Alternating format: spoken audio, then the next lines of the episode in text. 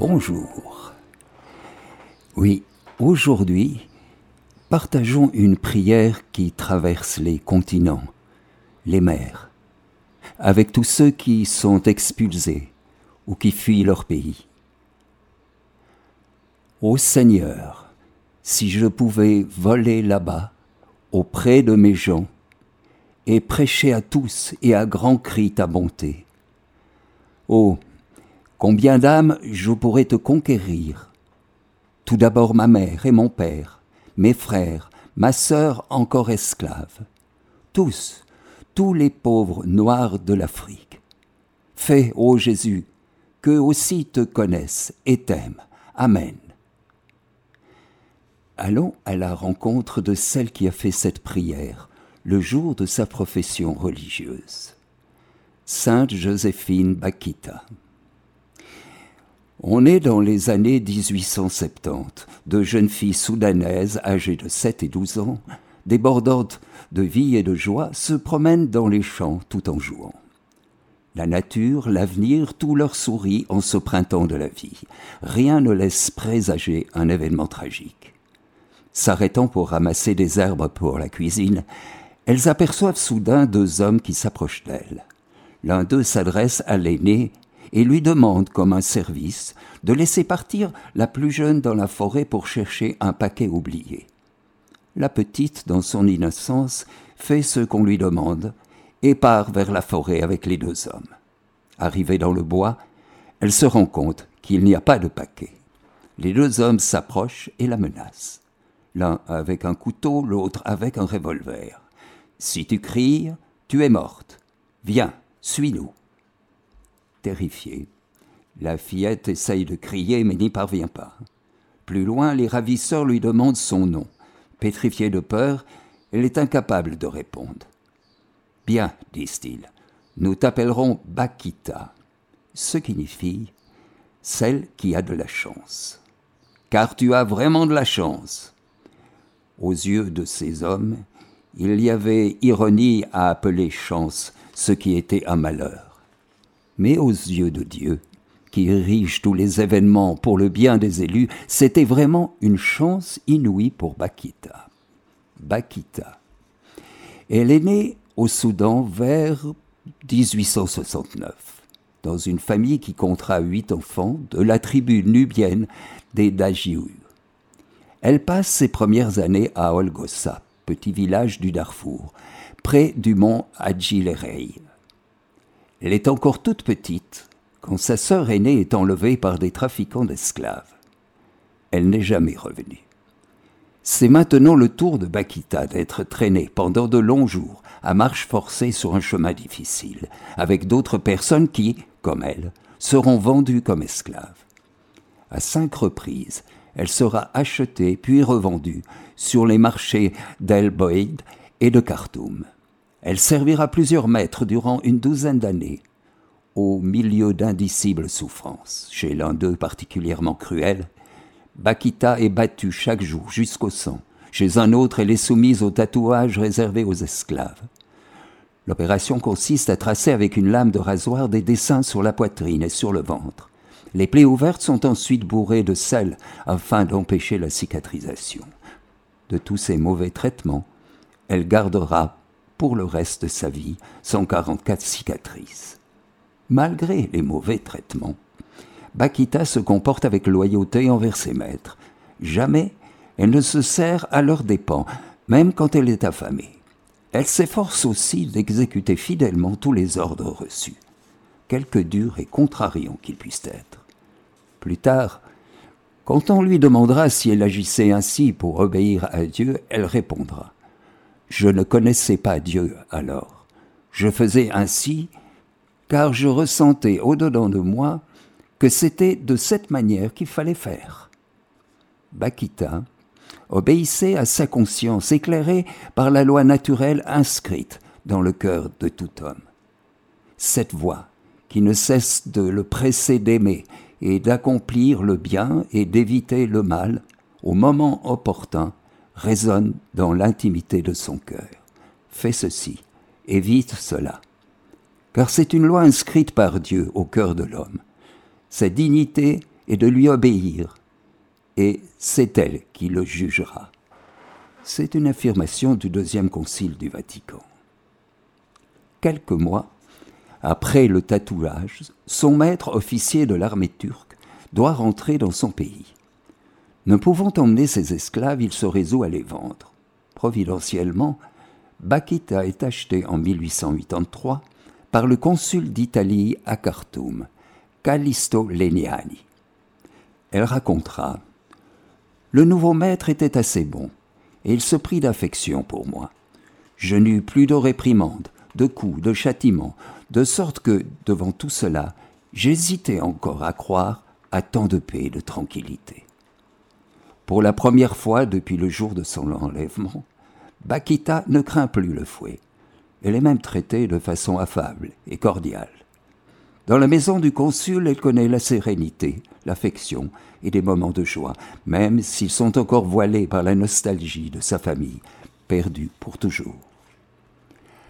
En 1885, des événements politiques obligent le consul à rentrer en Italie. Désireuse de rester à son service, Bakita est admise à le suivre. À l'arrivée du diplomate à Gênes, un ami lui fait part du désir de son épouse enceinte d'avoir une servante pour l'aider. Le consul ayant accédé à cette demande, Bakita entre dans une nouvelle famille, les Michielli. À la naissance de l'enfant, une fille, Bakita est préposée à son éducation. Plus tard, toutes les deux sont confiées aux filles de la charité, dites sœurs canossiennes, de l'Institut des catéchumènes de Venise. Un ami présente alors à Bakita un crucifix en argent. Au moment de le lui donner, il le baise respectuellement, en expliquant que Jésus-Christ est le Fils de Dieu et qu'il est mort pour nous. Bakita ne saisit pas toute la portée de ces paroles. Néanmoins, chez les sœurs, elle apprend à connaître Dieu, que depuis son enfance elle sent dans son cœur. Elle écrira un jour, Voyant le soleil, la lune et les étoiles, je me disais en moi-même, Qui est donc le maître de ces belles choses? Et j'éprouvai une grande envie de le voir, de le connaître et de lui rendre mes hommages.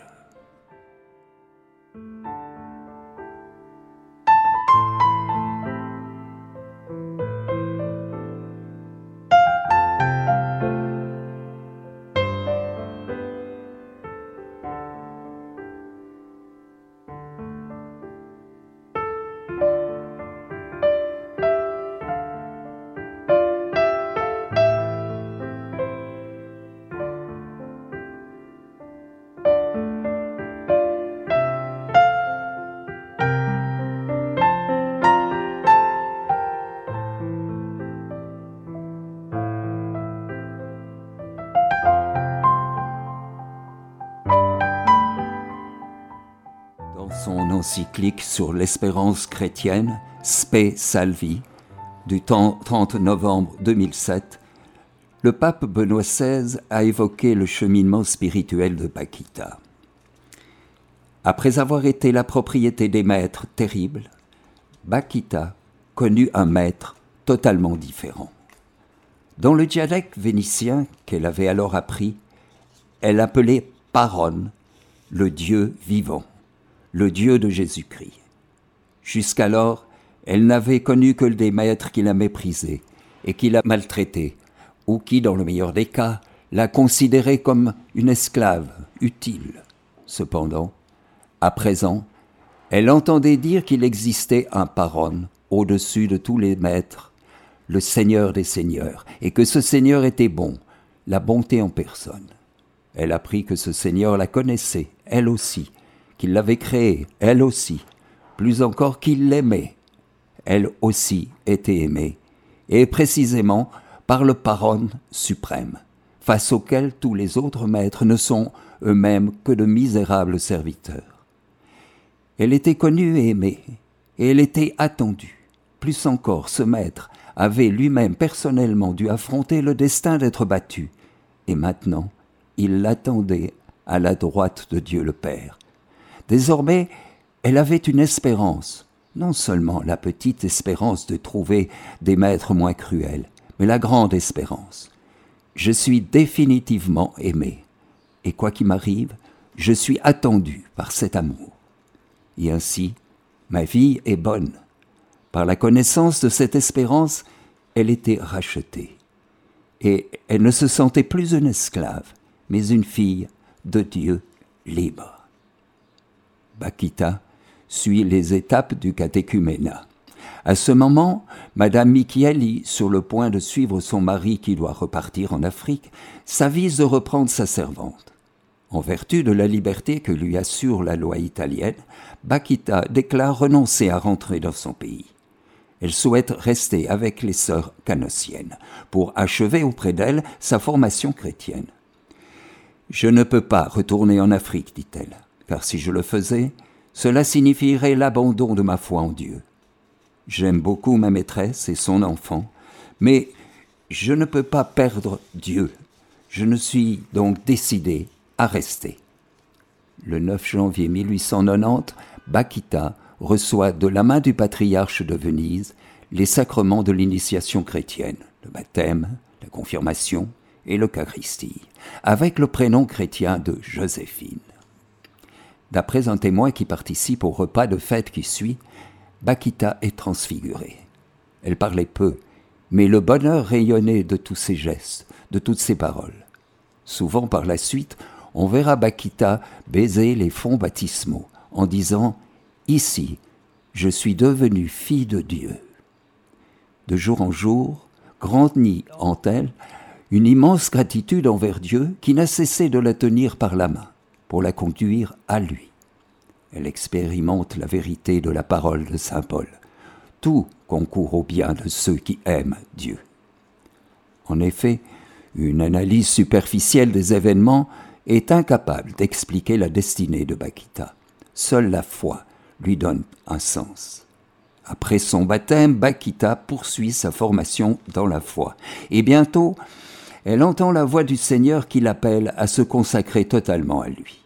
Le 7 décembre 1893, elle est reçue au noviciat des Sœurs Canossiennes. Et le 8 décembre 1896, elle prononce ses premiers vœux religieux sous le nom de Sœur Joséphine, se consacrant à celui qu'elle appelle familièrement mon maître.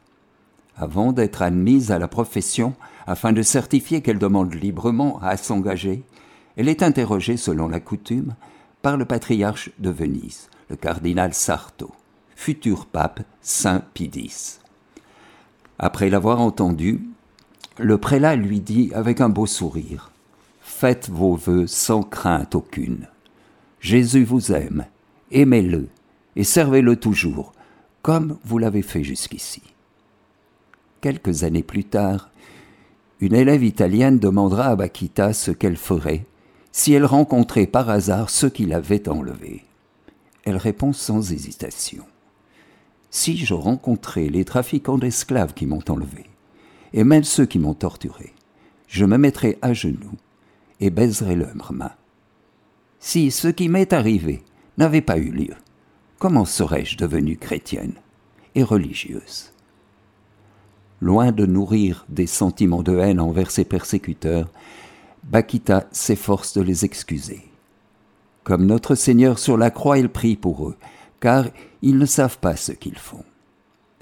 Un jour, alors qu'on fait allusion à ses ravisseurs, elle dit Je ressens de la pitié envers eux. Sans doute ignoraient-ils l'angoisse qu'ils m'ont occasionnée. Eux, c'étaient les maîtres, moi, j'étais l'esclave. Comme il vous est naturel de faire le bien, de même est-il naturel pour eux de faire comme ils l'ont fait envers moi. Ils l'ont fait par habitude, non par méchanceté. L'attitude étonnante de cette femme témoigne de la présence aimante de Dieu dans un monde trop souvent injuste. Lors d'une visite dans l'île de Gorée, au large de Dakar, au Sénégal, le 22 février 1992, le pape Jean-Paul II évoquait les millions d'Africains déportés pour être vendus en Amérique. Pendant toute une période de l'histoire du continent africain, des hommes, des femmes et des enfants noirs ont été amenés sur ce sol étroit, arrachés à leur terre, séparés de leurs proches pour y être vendus comme des marchandises. Ils ont été victimes d'un honteux commerce auquel ont pris part des personnes baptisées, mais qui n'ont pas vécu leur foi. Comment oublier les énormes souffrances infligées, au mépris des droits humains les plus élémentaires, aux populations déportées du continent africain Comment oublier les vies humaines anéanties par l'esclavage?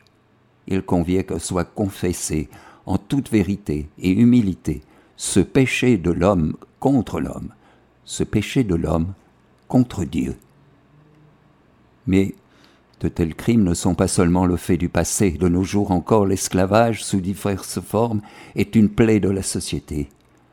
Le Concile Vatican II affirme avec force tout ce qui est offense à la dignité de l'homme, comme les conditions de vie sous-humaines, les emprisonnements arbitraires, les déportations, l'esclavage, la prostitution, le commerce des femmes et des jeunes, ou encore les conditions de travail dégradantes qui réduisent les travailleurs au rang de purs instruments de rapport.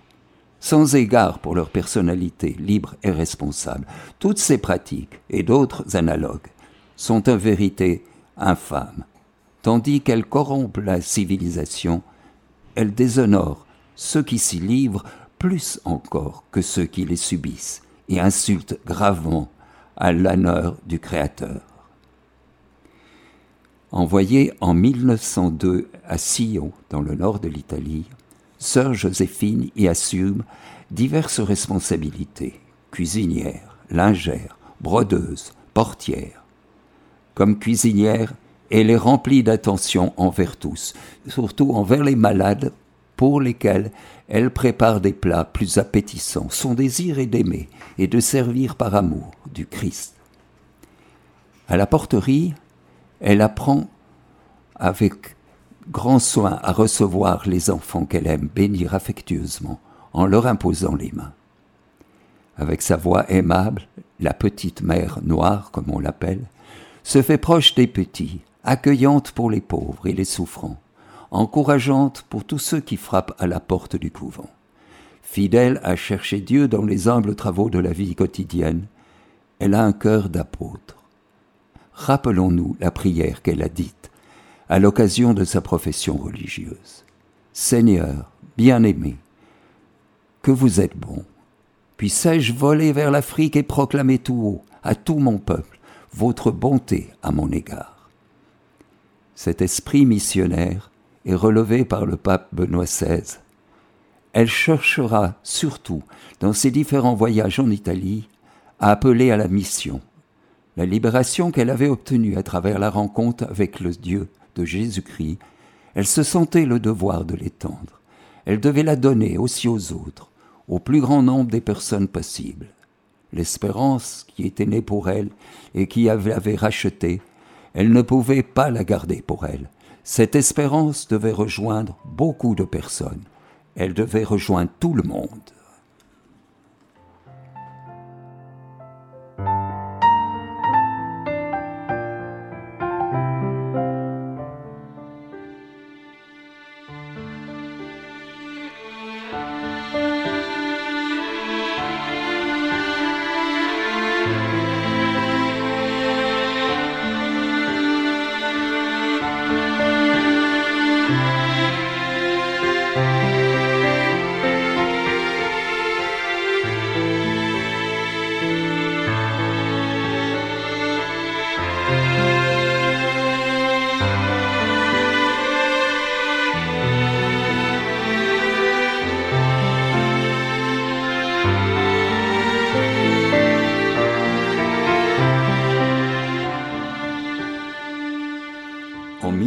1935, sa supérieure lui demande d'aller dans différents couvents de la congrégation afin de témoigner devant les autres sœurs des merveilles de Dieu à son égard.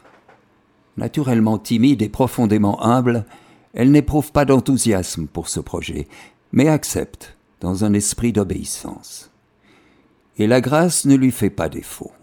Son message consiste à encourager ses sœurs à la sainteté, à la gratitude, pour tant de bienfaits reçus et aussi à prier pour toutes les âmes qui n'ont pas encore eu le bonheur de connaître Jésus-Christ.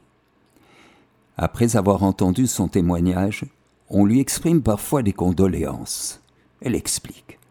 Souvent les gens me disent ma pauvre, ma pauvre. Je ne suis pas pauvre, car j'appartiens au Maître et je vis dans sa maison. Les pauvres sont, sont ceux qui ne sont pas tout à lui. De 1936 à 1938, Mère Joséphine remplit des fonctions de portière au noviciat de Milan, où elle a l'occasion d'édifier les novices et leurs familles. Pour celles qui ont du mal à accepter de voir leur fille partir dans un pays lointain, elle trouve des paroles de réconfort. Combien d'Africains accepteraient la foi s'ils avaient des missionnaires pour leur prêcher le nom de Jésus-Christ? Son amour pour nous, son sacrifice rédempteur pour les âmes. En 1943, la communauté et la population de Sio célèbrent les 50 ans de profession de Mère Joséphine. Peu à peu, sa santé décline et elle est contrainte à vivre dans un fauteuil roulant. Elle répond un jour à un prélat qui lui demande ce qu'elle fait assise dans son fauteuil. Ce que je fais Exactement la même chose que vous. La volonté de Dieu. Une autre fois, le médecin lui cite le passage du cantique des cantiques Nigra sum sed formosa. Et lui en explique le sens. Ma peau peut bien être noire, mon âme est belle et éclatante. Mais Joséphine répond Oh, si seulement notre Seigneur pouvait penser cela de moi lorsque je le rencontrerai. Cette rencontre, elle la désire. Quand on aime beaucoup une personne, on a un grand désir d'être avec elle. Pourquoi donc avoir peur de la mort? C'est elle qui nous mène à Dieu. Et à ceux qui lui suggèrent que tout de même le jugement de Dieu est quelque chose de redoutable, faites maintenant ce que vous voudrez avoir fait alors c'est nous-mêmes qui préparons notre jugement.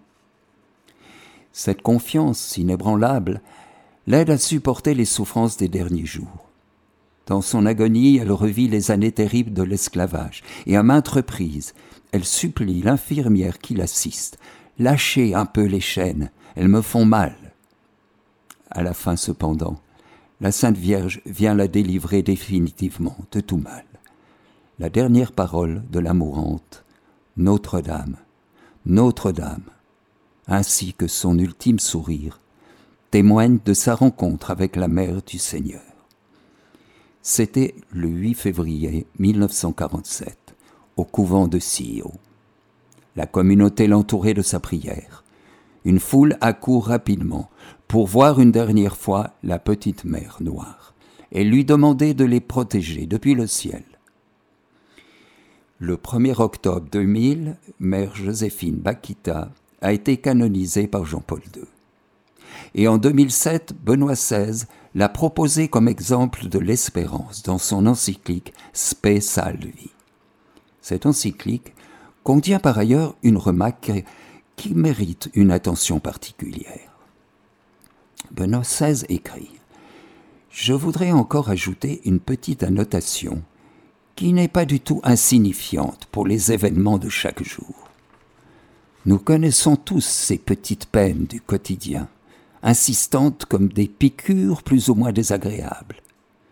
La pensée de pouvoir les offrir leur donne un sens. C'était une forme de dévotion peut-être moins pratiquée aujourd'hui. Dans cette dévotion, il y avait certainement des choses exagérées et peut-être même malsaines. Mais il faut se demander, est-ce que quelque chose d'essentiel, qui pourrait être une aide, n'y était pas contenu Que veut dire offrir? Ces personnes étaient convaincues de pouvoir insérer dans la grande compassion du Christ leur petite peine, qui entrait ainsi d'une certaine façon dans le trésor de compassion dont le genre humain a besoin. À la lumière de cette délicate suggestion du Saint-Père, nous pouvons avancer sur le chemin de la vie, guidés par Marie, l'étoile de l'espérance. Oui, que veut dire offrir les peines quotidiennes? Peut-être devrions-nous nous demander vraiment si une telle chose ne pouvait pas redevenir une perspective judicieuse pour nous aussi. Bonne journée à chaque instant.